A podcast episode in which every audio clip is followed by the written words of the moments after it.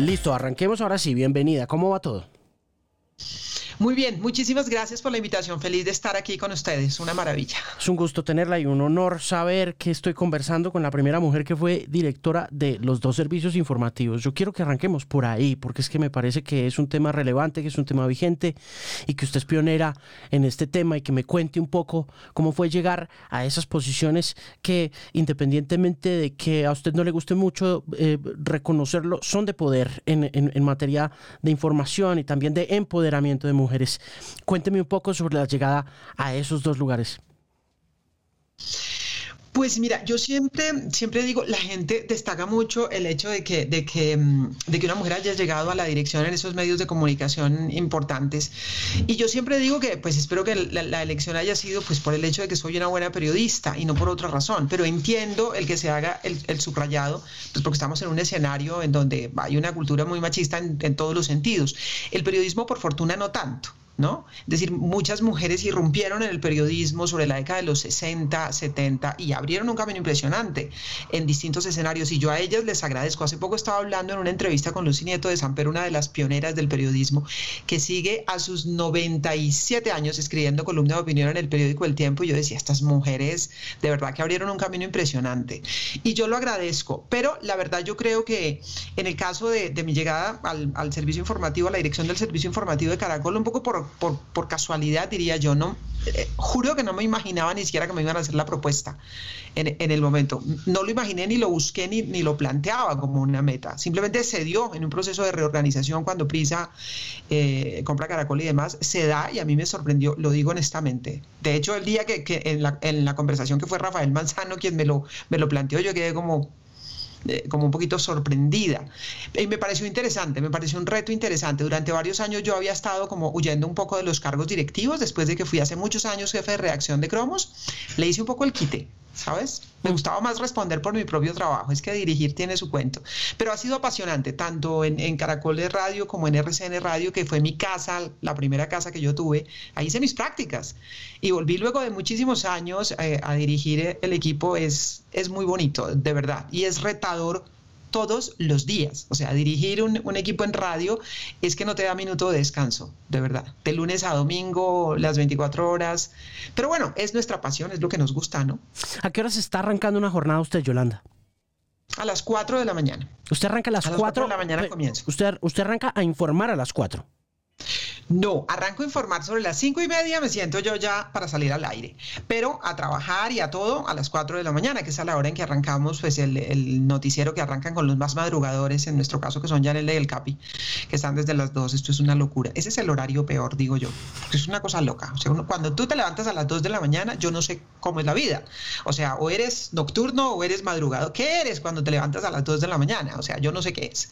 Pero en mi caso no, la levantada es a las 4, pero desde esa hora estoy trabajando, obviamente porque estamos al aire. Entonces, bueno, mientras la ducha, la cosa y tal, pero ya tú antes de las 5 de la mañana tienes que estar revisando prensa, revisando los materiales que te deja, porque esto es un equipo muy grande para que esto pueda funcionar y tú lo sabes que eres un hombre de radio, pues hay un montón de gente atrás que hace que esto pueda funcionar. Entonces, a las 4 de la mañana y... ¿Y qué te digo? Y dan las Obviamente, ¿qué haces tú a las 6 de la tarde? Pues oír las noticias de la emisora. ¿Qué haces a las 7 de la noche? Pues ver los noticieros de televisión. ¿Qué haces a las 7 y media o a las 8? Estás hablando con el equipo de producción.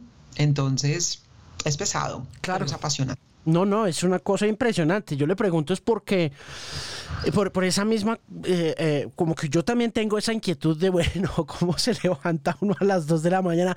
Yo recuerdo mucho cuando trabajaba con Julio Sánchez que yo hacía pues esta jornada supremamente larga, pero había antes, así como Janelda y el Capi hacen esa jornada titánica de las 2 de la mañana, estaba ahí eh, Néstor, que en paz descanse, haciendo un trabajo eh, eh, de, recopilación de contenido, de trabajo, de coordinación de países y demás. Entonces, pues no sé, es una, es una bobada, pero sí es como a qué horas se acuesta a dormir, porque a mí me cuesta mucho, por ejemplo, yo me levanto a las 4 y media de la mañana y arranco a las 6 de la mañana a trabajar también, pero, pero me acuesto a las 11 de la noche, 11 y media, porque soy un enfermo por noticias y por consumir cosas. ¿Usted cómo hace? Pues, em, no sé, mi dormida ¿qué te digo yo? Yo trato de meterme bajo las cobijas muy temprano, muy temprano. O sea, me meto en las cobijas prácticamente después de que reviso los noticieros, porque yo es un poco como que, como que meterme en la cobija es, voy tratando de cortar la jornada. ¿Sí? Y entonces, si el cerebro me da, que por lo general no me da esas horas, leo un poquito, pero si no me da, veo algo de televisión después de las siete y media de la noche y ya sobre las nueve, nueve y media, a veces diez, depende. Pues va uno tratando de, de encontrarle descanso cuando no hay algo extraordinario que te obligue a quedarte allí pendiente de las cosas. Mm. Entonces, sí, trato de dormir por lo menos entre 10 de la noche y 6 de la mañana y 4 de la mañana. Eso es lo que trato. Pero ya fíjate que el cerebro funciona eh, con el horario. Entonces, sábados, domingos que tengo la posibilidad de levantarme más tarde, 5, 5 y media estoy tomando cafecito, mirando pajaritos, porque el fin de semana tengo el privilegio de estar disfrutando de pajaritos y demás. Entonces, bueno, ahí también se acostumbra uno a levantarse temprano.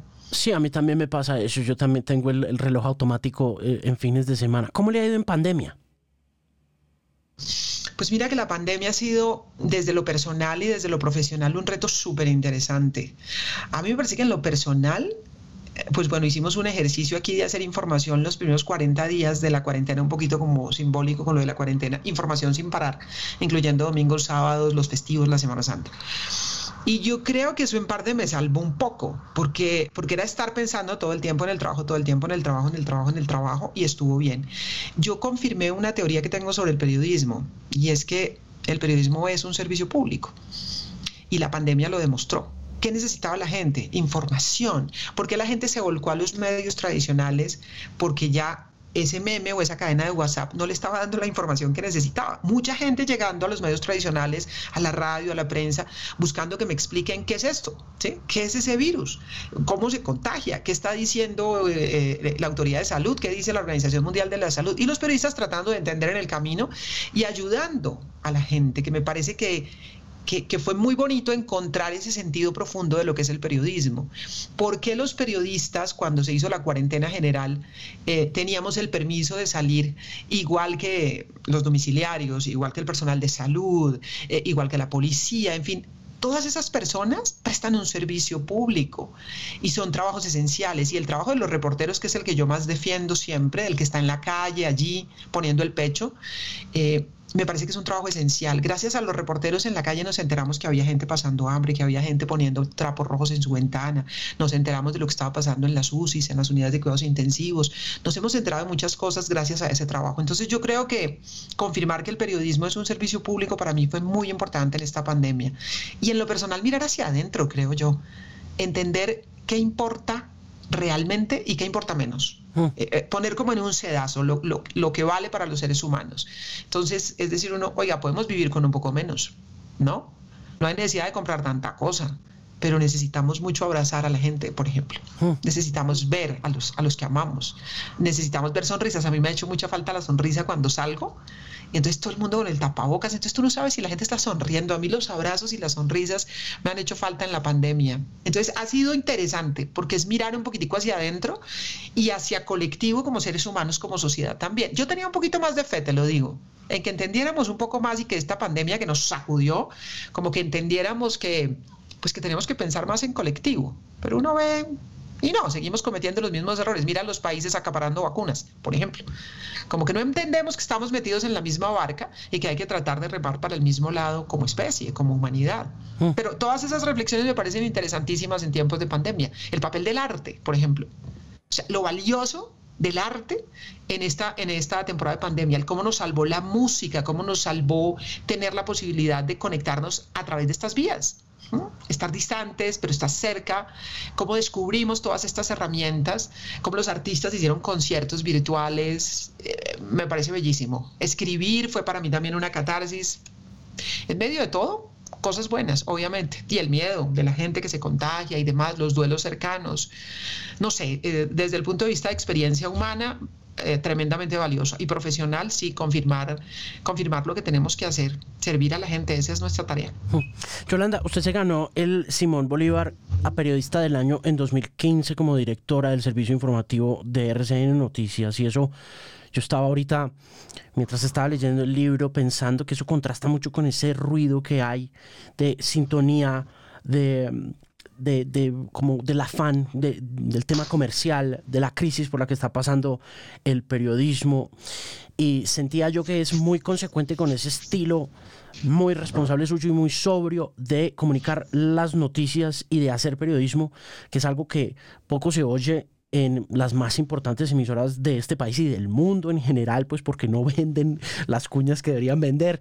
Y, y quería preguntarle un poco sobre, partiendo de este tema de, la llegada del coronavirus, de la COVID-19, si usted lo vio venir en esas etapas tempraneras, cuando empezó a informar sobre lo que estaba sucediendo en Wuhan y cómo empieza a propagarse.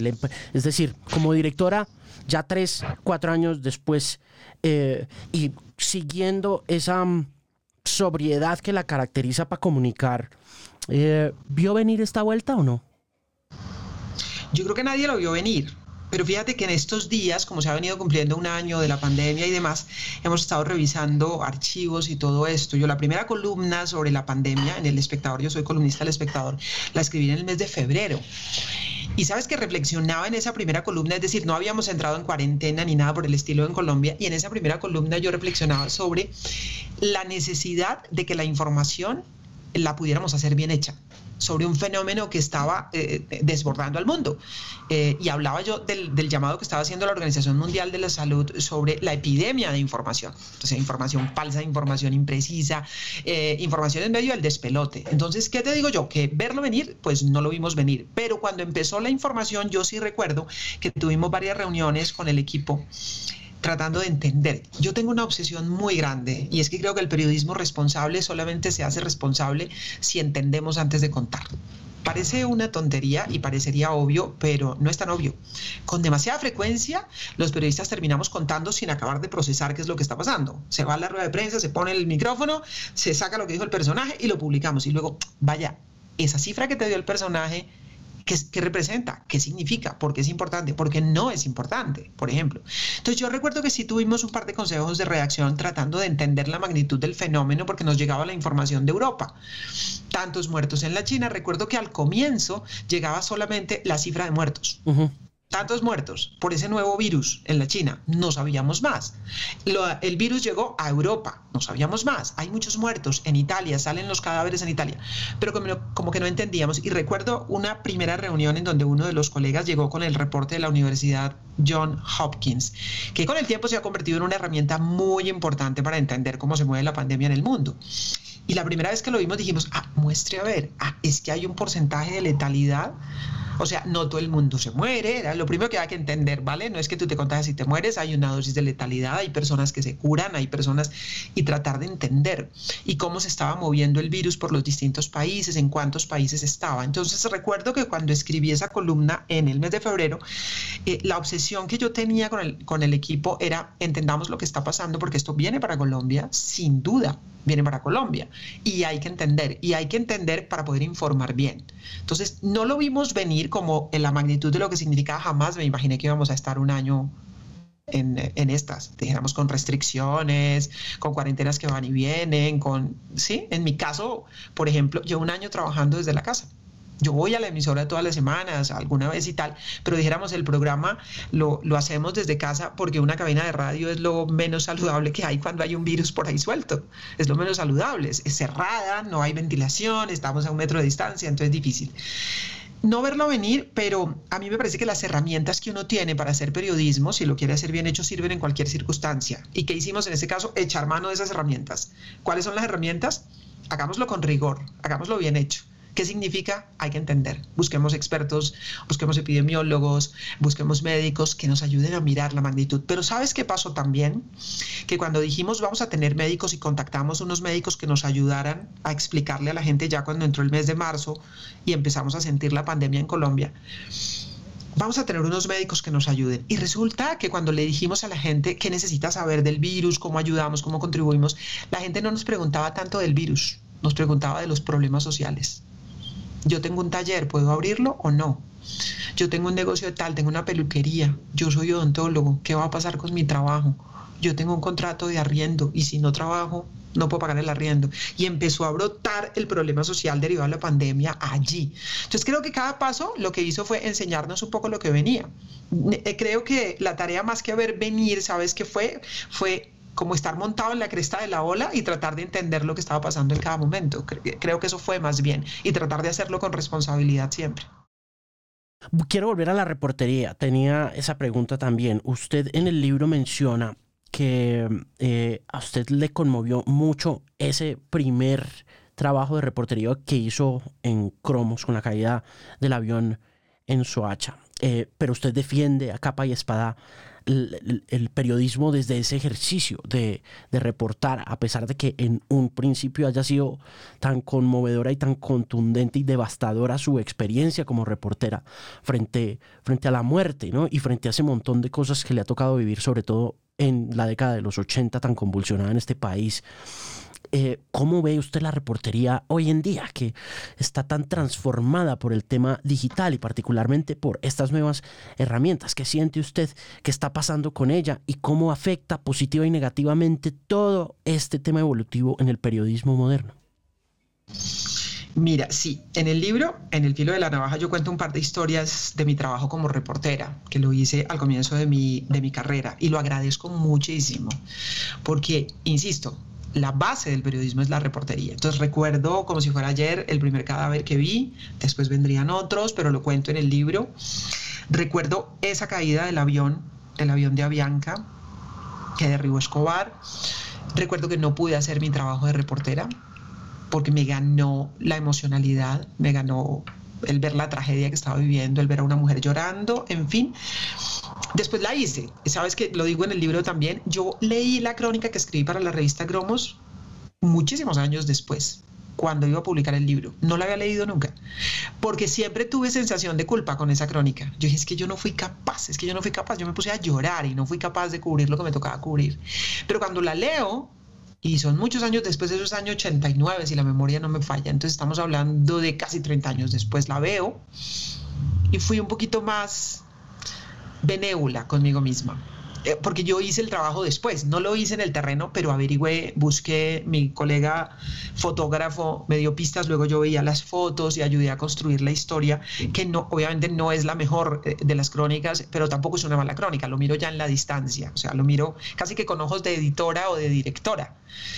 Eh, fui más benevolente. ¿Qué me preocupa de la reportería de la reportería de hoy? Me preocupa que a veces, no siempre, a veces nos estamos quedando mucho con las herramientas digitales que son maravillosas. Las agradezco, pero mira, las agradezco. Lo que yo me soñaba cuando trabajaba en esas épocas, con poder tener posibilidad de hacer llegar en tiempo real los materiales, de poder tener una fotografía, en fin, todo lo que tenemos hoy hubiera sido maravilloso en aquella época. Pero yo creo que las herramientas digitales que nos dan un universo de posibilidades, un universo, y que me parece maravilloso, eh, hay algo que no nos dan, y es la percepción real, sensorial de lo que pasa cuando tú estás en el lugar. Entonces sí creo que a veces la reportería, no siempre porque hay reporteros que están yendo a terreno muy bien y lo hacen muy bien, pero sí creo que a todos los reporteros les conviene hacer reportería de terreno, hacer reportería desde el lugar. Lo que tú ves, lo que tú sientes, lo que tú hueles, lo que te pasa por la piel, ¿sí? Eso no se reemplaza. Cuando te mandan a ti, por ejemplo, como está pasando hoy, obligatoriedad por la pandemia también, cuando te mandan el testimonio o el corte de voz a través de WhatsApp. Mándeme su opinión sobre tal cosa. Usted que está ya atendiendo la inundación, por ejemplo. La inundación, mándeme usted, cuénteme qué está pasando y mándeme un corte de voz. No es lo mismo a cuando el periodista se está mojando los pies en la inundación. La percepción es completamente distinta. Entonces, yo sí creo que nada reemplaza los sentidos del periodista. Eso no quiere decir, insisto mucho y subrayo eso, porque mucha gente piensa que es que soy nostálgica de tiempos idos. Para nada. Me encanta me encanta la era digital, me encanta haber tenido la posibilidad de ver la transición. Lo cuento también en el libro, cuando nos llegaron los computadores a la sala de reacción de cromos y trabajábamos en máquinas de escribir y fue una cosa impresionante. Me encanta eso, pero yo creo que tenemos que utilizar las herramientas digitales, siempre utilizarlas muy bien, pero nada reemplaza esa presencia del reportero en los lugares donde ocurren los hechos, porque nosotros somos ojos, oídos y la voz de la gente y tenemos que estar ahí Y eso me parece que combinando las dos cosas se hace buena reportería. A veces nos quedamos solamente con las herramientas digitales y ahí es donde me empieza a preocupar. Claro, en ese caso de las herramientas digitales versus todo lo que está pasando en estos momentos con respecto a consumo, que son dos cosas que parecerían ser similares, pero de alguna manera son como paralelas, un poquito distintas.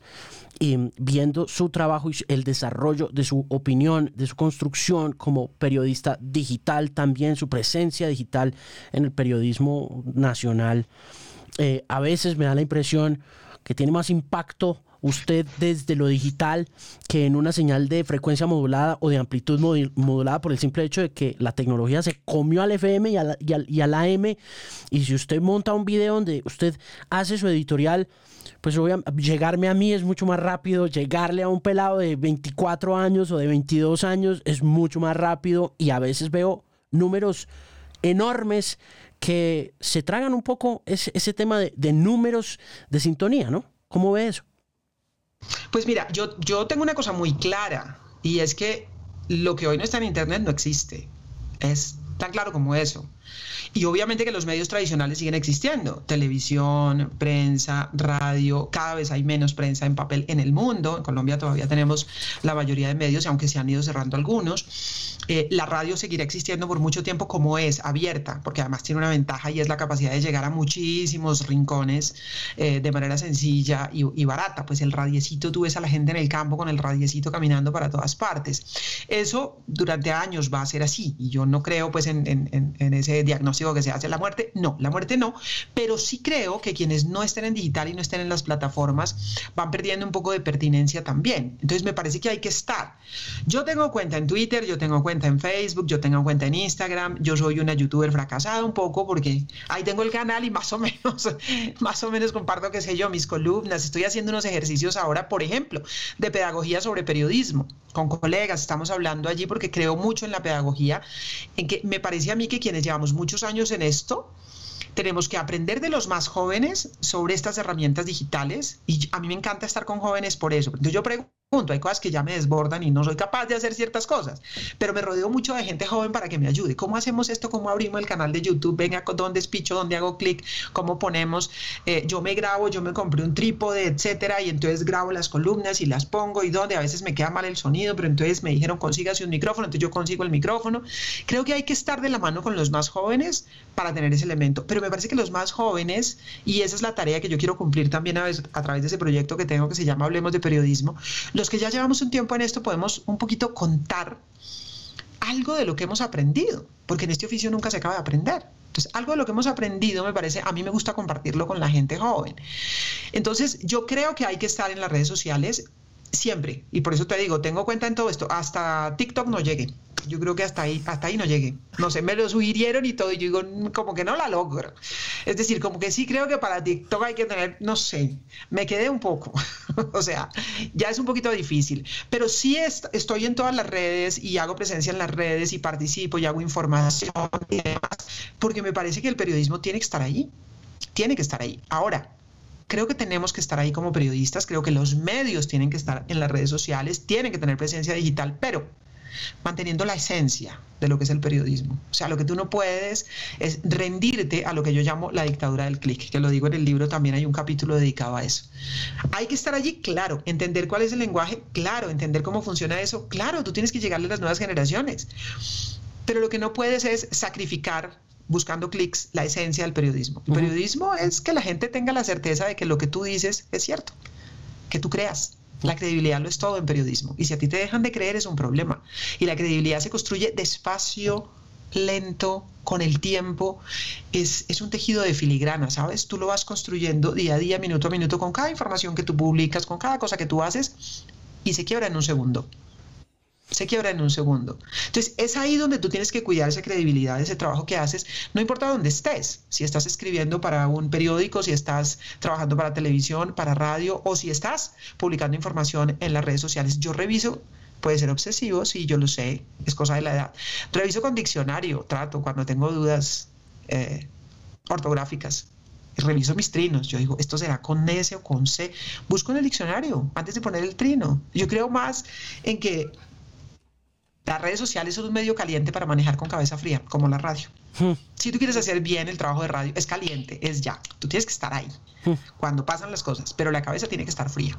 Dos cosas, tienes que entender. Dos cosas puntuales, Yolanda, sobre la pedagogía y una inquietud que tengo con respecto al oficio del periodismo y el papel de las universidades y de nosotros también como futuros educadores de nuevos periodistas. Yo siento que las universidades no están formando periodistas bien. Es una opinión bastante personal. De pronto hasta quede por fuera del, programa, porque la pregunta es eh, puntualmente, eh, ¿están haciendo las eh, perdón, la pregunta que le iba a hacer es, ¿se puede enseñar periodismo en un salón de clases? No, por supuesto que no. Y yo estoy de acuerdo contigo en que la tarea no, no, no se está haciendo bien hecha. El periodismo se aprende en el oficio, en el terreno, se aprende haciéndolo.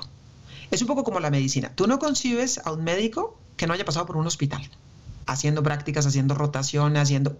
No lo concibes, o sea, tú no concibes a un médico que se forme eh, frente a un tablero. No, los médicos cuando empiezan su proceso de formación, por eso son tan importantes los hospitales universitarios, pues empiezan a ver directamente lo que pasa en el terreno con los pacientes, acompañados de sus maestros, obvio, pero empiezan a ver en el terreno. Yo creo que el periodismo se tiene que aprender así, me parece que hay que casar mucho más a las universidades con los medios de comunicación, con los escenarios en donde concretamente se está haciendo el trabajo.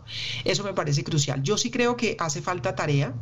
Obviamente que el paso por las universidades nos da una mirada macro, nos, nos da formación, nos da disco duro, que me parece que es importantísimo. Si tú tienes una cátedra, en mi caso, por ejemplo, yo valoro mucho a mis profesores de economía en la universidad. Lo poquito que yo sé de la materia, que es muy poquito, pero conceptos básicos y elementales son de universidad y los valoro muchísimo. Hoy en día aprendo mucho con mi compañero que se llama Jorge Restrepo, que es economista, aprendo todos los días. Pero me refiero a que uno en la universidad puede aprender elementos importantes de disco duro, de formación general, elementos básicos. Pero mientras tú no has cogido tu grabadora, hoy en día tu celular, que es la grabadora, y te vas a la calle a buscar una historia, no has entendido lo que es el periodismo. Entonces, me parece que sí, habría que hacerlo de otra manera. Yo creo que tendríamos que casar un poco más a los medios de comunicación con las facultades para que la gente saliera más preparada. Y me preocupa una cosa elemental y fundamental, competencias básicas. Leer, escribir. me preocupa a mí me preocupa exactamente que tú llegas o llega un periodista a pedir un trabajo y nosotros, por ejemplo, siempre hacemos prueba de voz, siempre hacemos prueba de redacción, hacemos una entrevista eh, sobre si la, a ver si la persona tiene idea de en qué planeta está parado, pues, ¿me entiendes? Si sabe cuáles son las tres noticias más importantes del día o de la semana. Entonces, primero, llegan periodistas que no saben cuáles son las tres noticias del día de la semana. Tienen ni idea, están perdidos. Llegan periodistas que tú le pides que escriba un párrafo y no tiene concordancia entre el sujeto y el verbo, que no saben poner una coma o un punto. Las competencias mínimas y básicas de lectura y escritura. Ese es un problema que a lo mejor no es de las universidades, sino de los colegios, pero las universidades los están graduando así. Entonces sí tenemos un problema. Yo creo que ahí tenemos una dificultad muy grande. Sí, ese es un tema bien complejo. Yo leí algo sobre la educación en Singapur y el, el esfuerzo que hacen en Singapur desde la primaria y la secundaria por sacar a gente que sepa leer y escribir por encima de cualquier otra cosa, ¿no? Es como que una de las cosas más exitosas de ese modelo es poner a la gente a leer y a escribir. Y le quiero preguntar sobre también la forma como eh, editar contenidos para radio y editarlos o trabajarlos en redes sociales está transformando también esa manera de leer y de escribir. ¿Siente usted que de la misma manera que estamos recibiendo profesionales que de pronto no están bien equipados para leer, para escribir, em, deberíamos nosotros también estar escribiendo y leyendo de manera diferente por el simple hecho de que las redes están transformando esos hábitos desde la raíz? Yo creo que sí los están transformando. Yo no sé si a ti te pasa, Alejandro, pero a mí a veces ya me cuesta trabajo escribir a mano. Yo tomo apuntes ya en el celular también. O sea, tengo allí mis, mis archivos, además, porque me parece chévere que los tengo ahí, pero los tengo en línea, luego los puedo ver en el computador, etcétera. Entonces, ahí me modernicé. Me costó un poquito, pero ya me modernicé.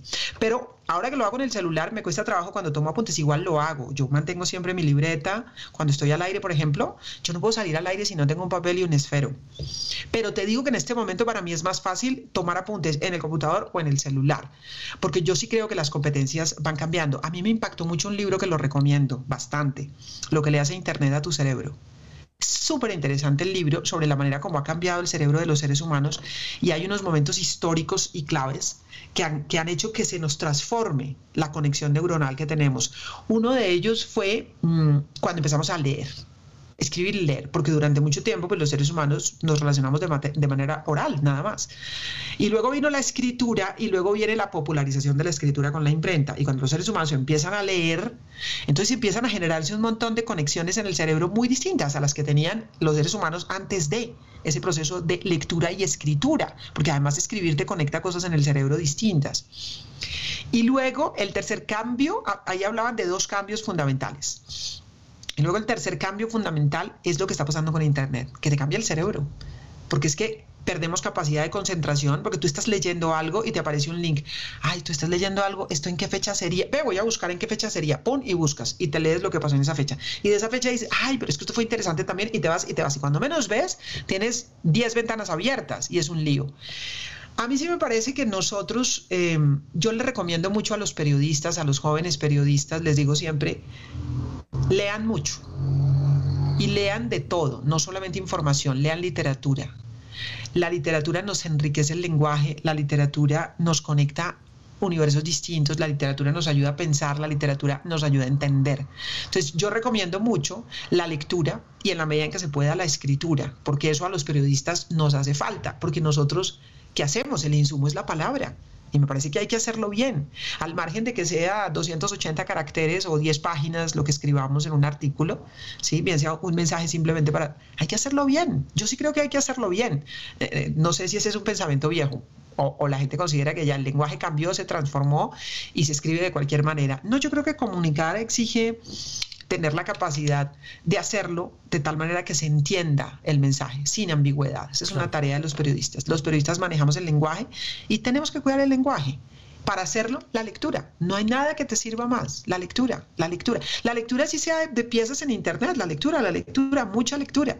Hoy la gente mira mucho video, escucha mucho podcast y eso es muy bueno. También me, me he convertido en oyente de podcast últimamente. Me parece súper interesante todo lo que uno encuentra, es que hay de todo. Es impresionante. Y eso me parece que es otra manera de relacionarse con el conocimiento, con el mundo. Pero yo defiendo mucho la lectura porque esa lectura silenciosa, personal, íntima, te conecta de otra manera con los universos posibles que encuentras en un libro. Entonces yo, un periodista dice, consejo, yo dudar de todo en primer lugar y en segundo lugar, leer todo lo que le quepa en la cabeza, a todas horas. Eso es. Yolanda, quiero preguntarle por la chiva. Usted menciona en el libro sobre Usted, habla un poquito de, la chiva y, y yo no sé si dentro de todo esto que estamos conversando y de la transformación de medios de comunicación que estamos viviendo, y también un poco de esa naturaleza suya de dudar de todo, si no cree usted que de pronto ahorita, con la velocidad con que se produce una información en redes sociales y cómo esta atropella un poco la velocidad que tuvimos en la radio en algún momento y, el, y ese no sé, como esa, esa coronita que tuvimos de, ser los más rápidos en absolutamente todo, por encima incluso de la televisión. Eh, ¿Cómo siente usted que la chiva afecta hoy en día a su oficio a la hora de editar? Que creo que es mi siguiente pregunta y es cómo se produce el ejercicio suyo como editora dentro de la dirección de un sistema informativo. Mira, la chiva. Todos los periodistas queremos una chiva, obviamente, o varias ¿no? Y me parece que hay que buscarlas, es decir, obviamente es la información exclusiva, es la información propia, es tener la primicia, es tener la entrevista que todo el mundo quiere tener, es tener la noticia, me parece que es parte del ejercicio del periodismo. O sea, yo no creo que tú seas un buen periodista si haces exactamente lo que todo el mundo hace. Yo digo que los periodistas a veces nos, nos movemos como rebaños, ¿sí? Entonces vamos detrás de, la misma noticia, ¿no? Entonces hay una rueda de prensa, y entonces todos van a la rueda de prensa y todos reportamos lo que dijeron en la rueda de prensa. Hay otra rueda de prensa y allá vamos todos en la rueda de prensa. Hay un hecho, estalló una bomba, pasó esto, se cayó un avión y vamos todos.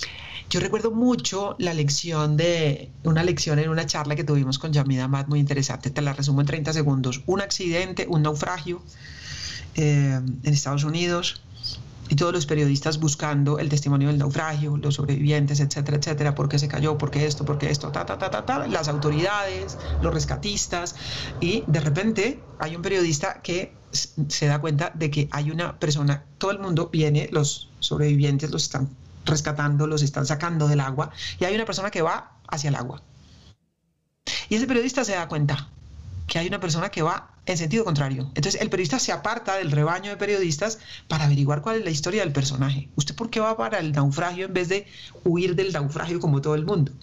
Y entonces el personaje le cuenta que va a buscar a su gato, que se quedó en el naufragio. Y resulta que este periodista abandona toda la información que está pasando aquí y se va a acompañar a esta persona que va a rescatar a su gato.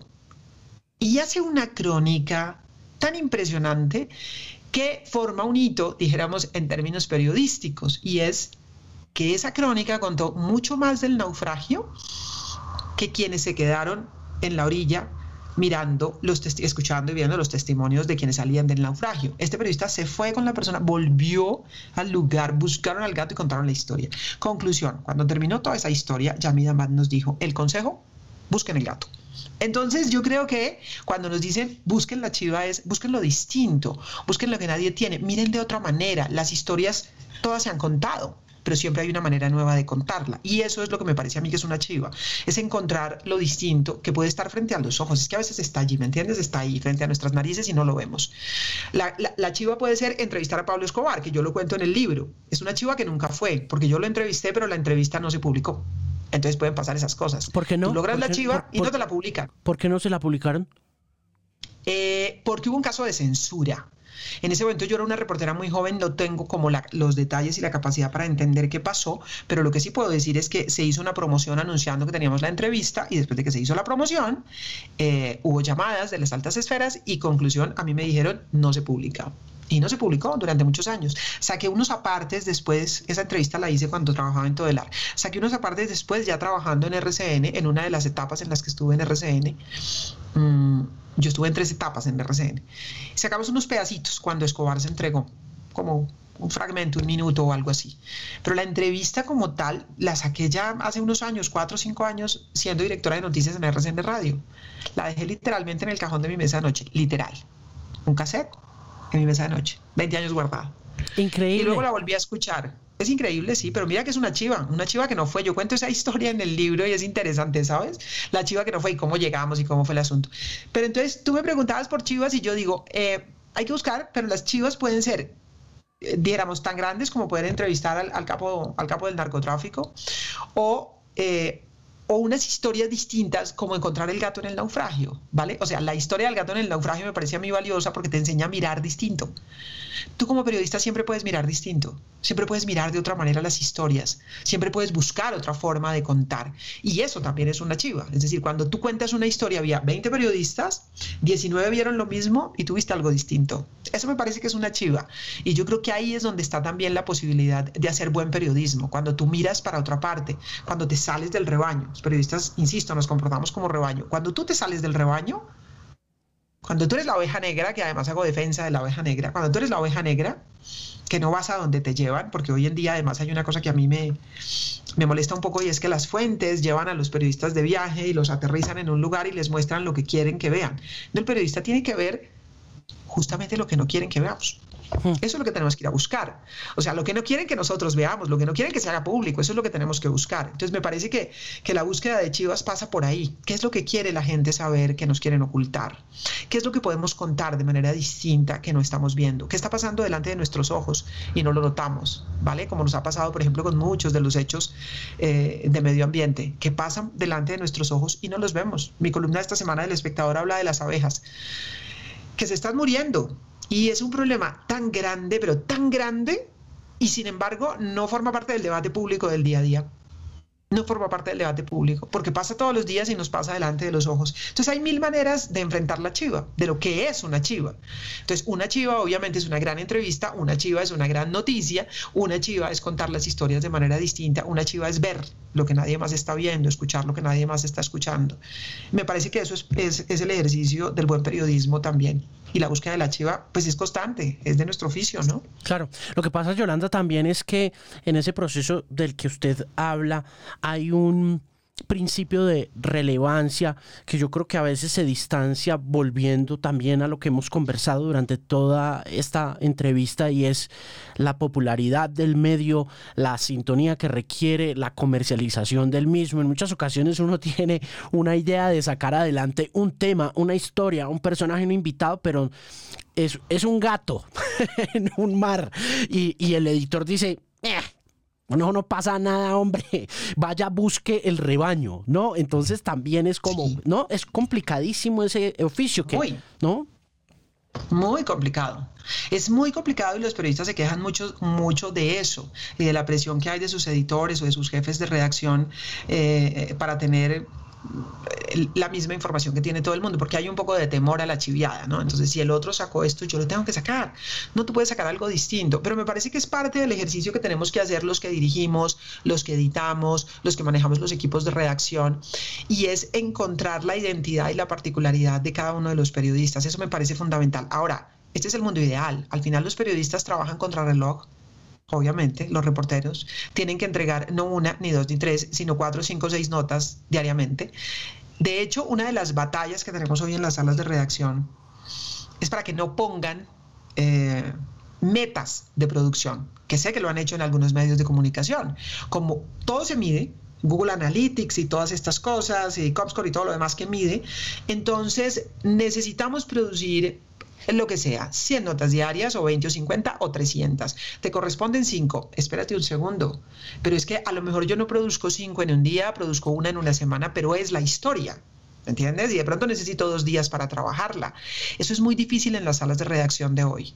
Te lo digo honestamente. Y los periodistas trabajan eh, en una presión muy grande, muy, muy, pero muy grande, por producir contenidos muy rápidos y al producir contenidos muy rápidos, pues obviamente que la calidad se puede quedar en el camino. Este es un debate de fondo que tenemos que hacer.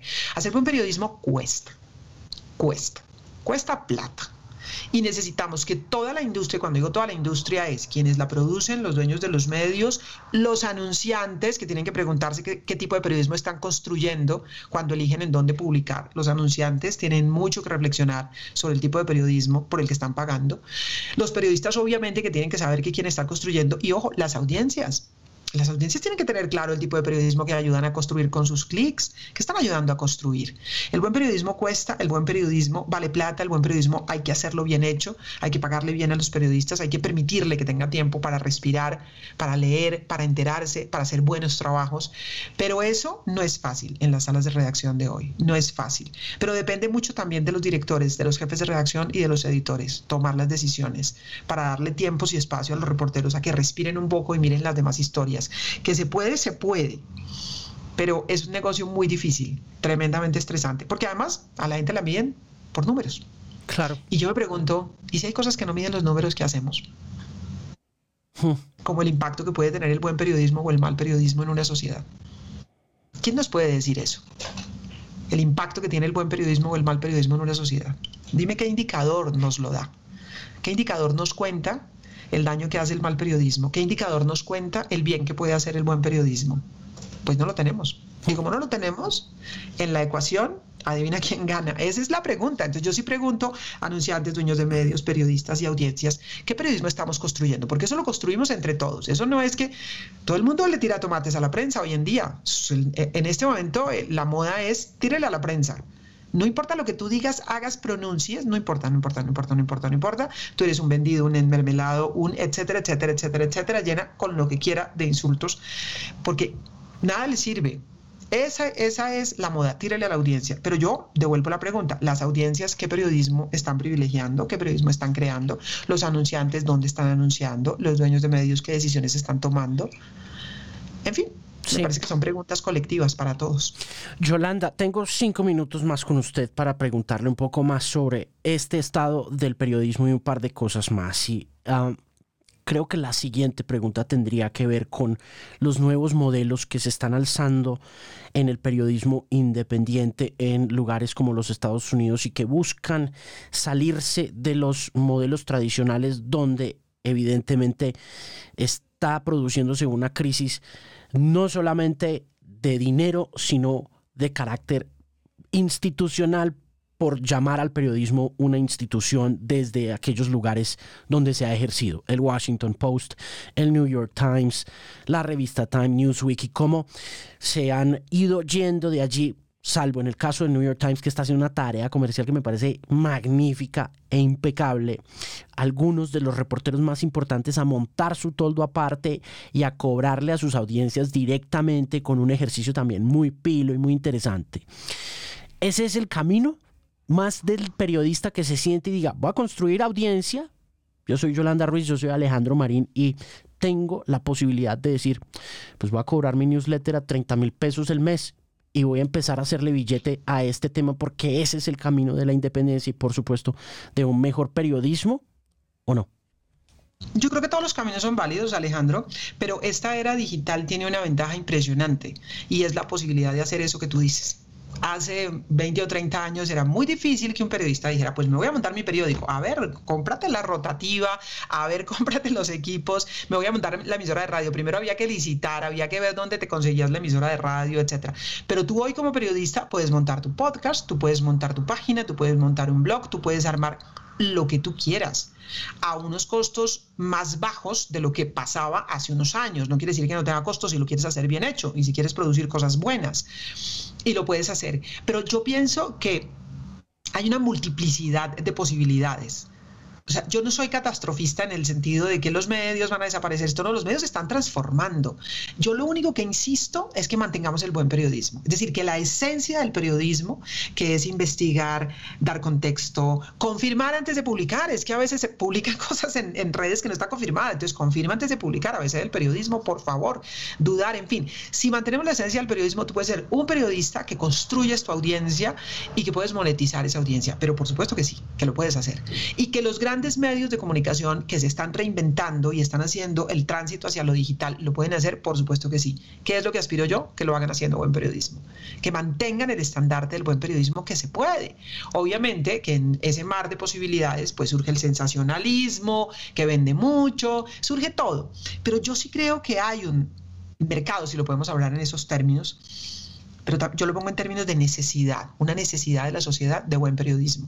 Y eso se puede hacer en un podcast que hace Alejandro Marín solito en su casa y lo pone para que la gente lo escuche, o en un medio de comunicación como el Washington Post, que a, propósito tiene un podcast muy bueno en español, eh, eh, que lo hacen colegas nuestros, Juan Carlos Iragorri, Jorge Espinosa, Dorito Toribio, y es muy bueno, es un podcast de análisis de las noticias del mundo. Entonces, lo hace quién? Uno de los gigantes, el Washington Post pero al mismo tiempo tú te encuentras unas cosas valiosísimas en las redes. Entonces tú te encuentras radio ambulante, tú te encuentras, tú te encuentras un montón de cosas valiosísimas que pueden ser desde lo micro hasta lo macro. A mí me parece que la diferencia no es si tú vas a hacer el negocio solo o si el negocio lo van a seguir haciendo los grandes. Yo creo que la, la división está entre buen periodismo y mal periodismo.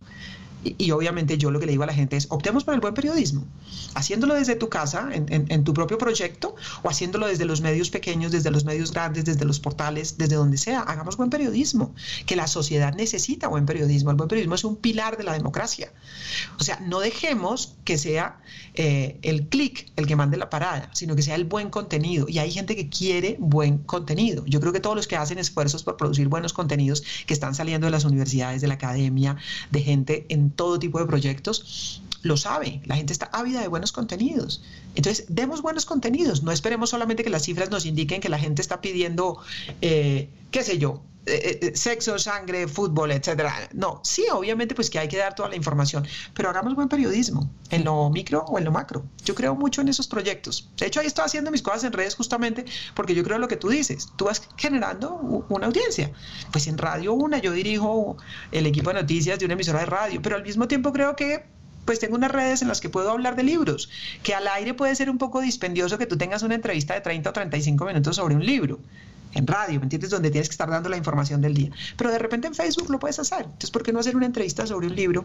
como la hice en estos días con Juan Gabriel Vázquez, en donde hablas 30 minutos con él o 35, no pasa nada. Eh, eh, se puede hacer todo, ¿ves? Sí, claro, total. Eh, Yolanda, en épocas de posverdad, y entendiendo la posverdad como un fenómeno que va más allá de las noticias falsas, ¿existe algo en esta era de la posverdad que haya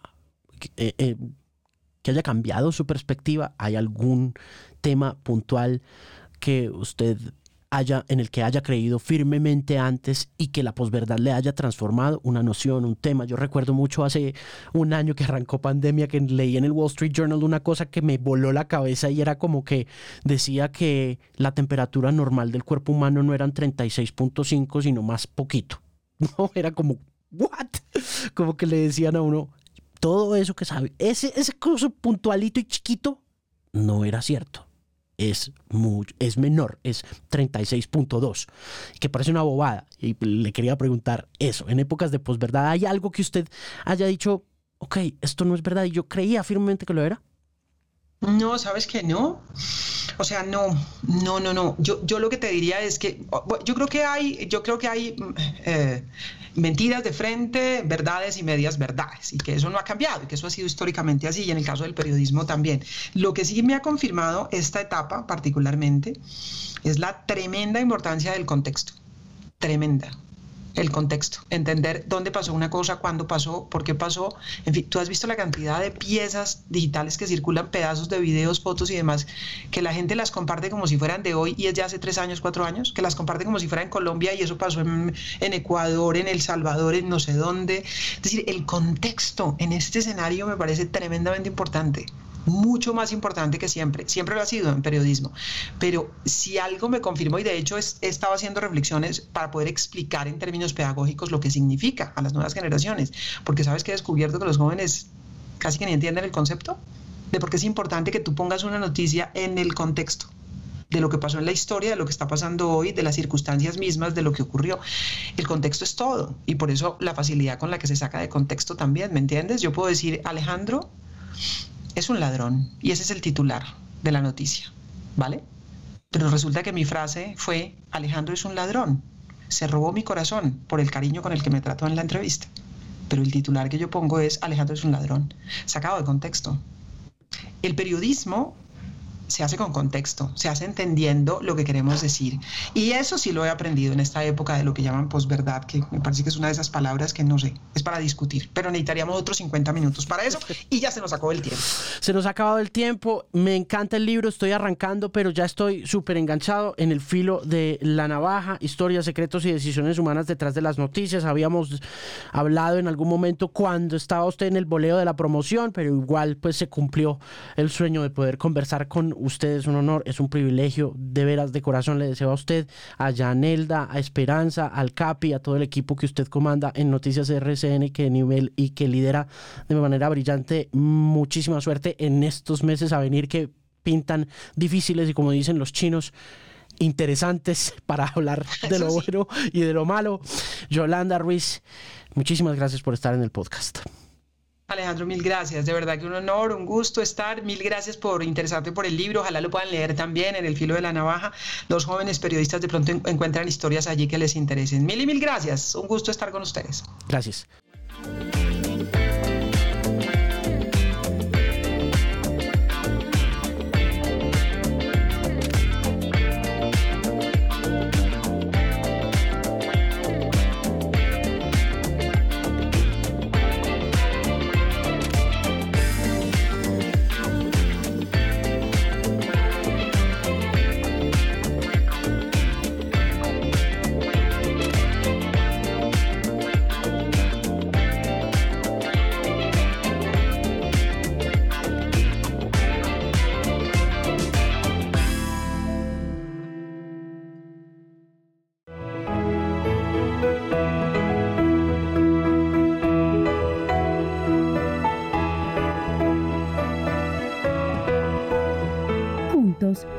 Más que 13.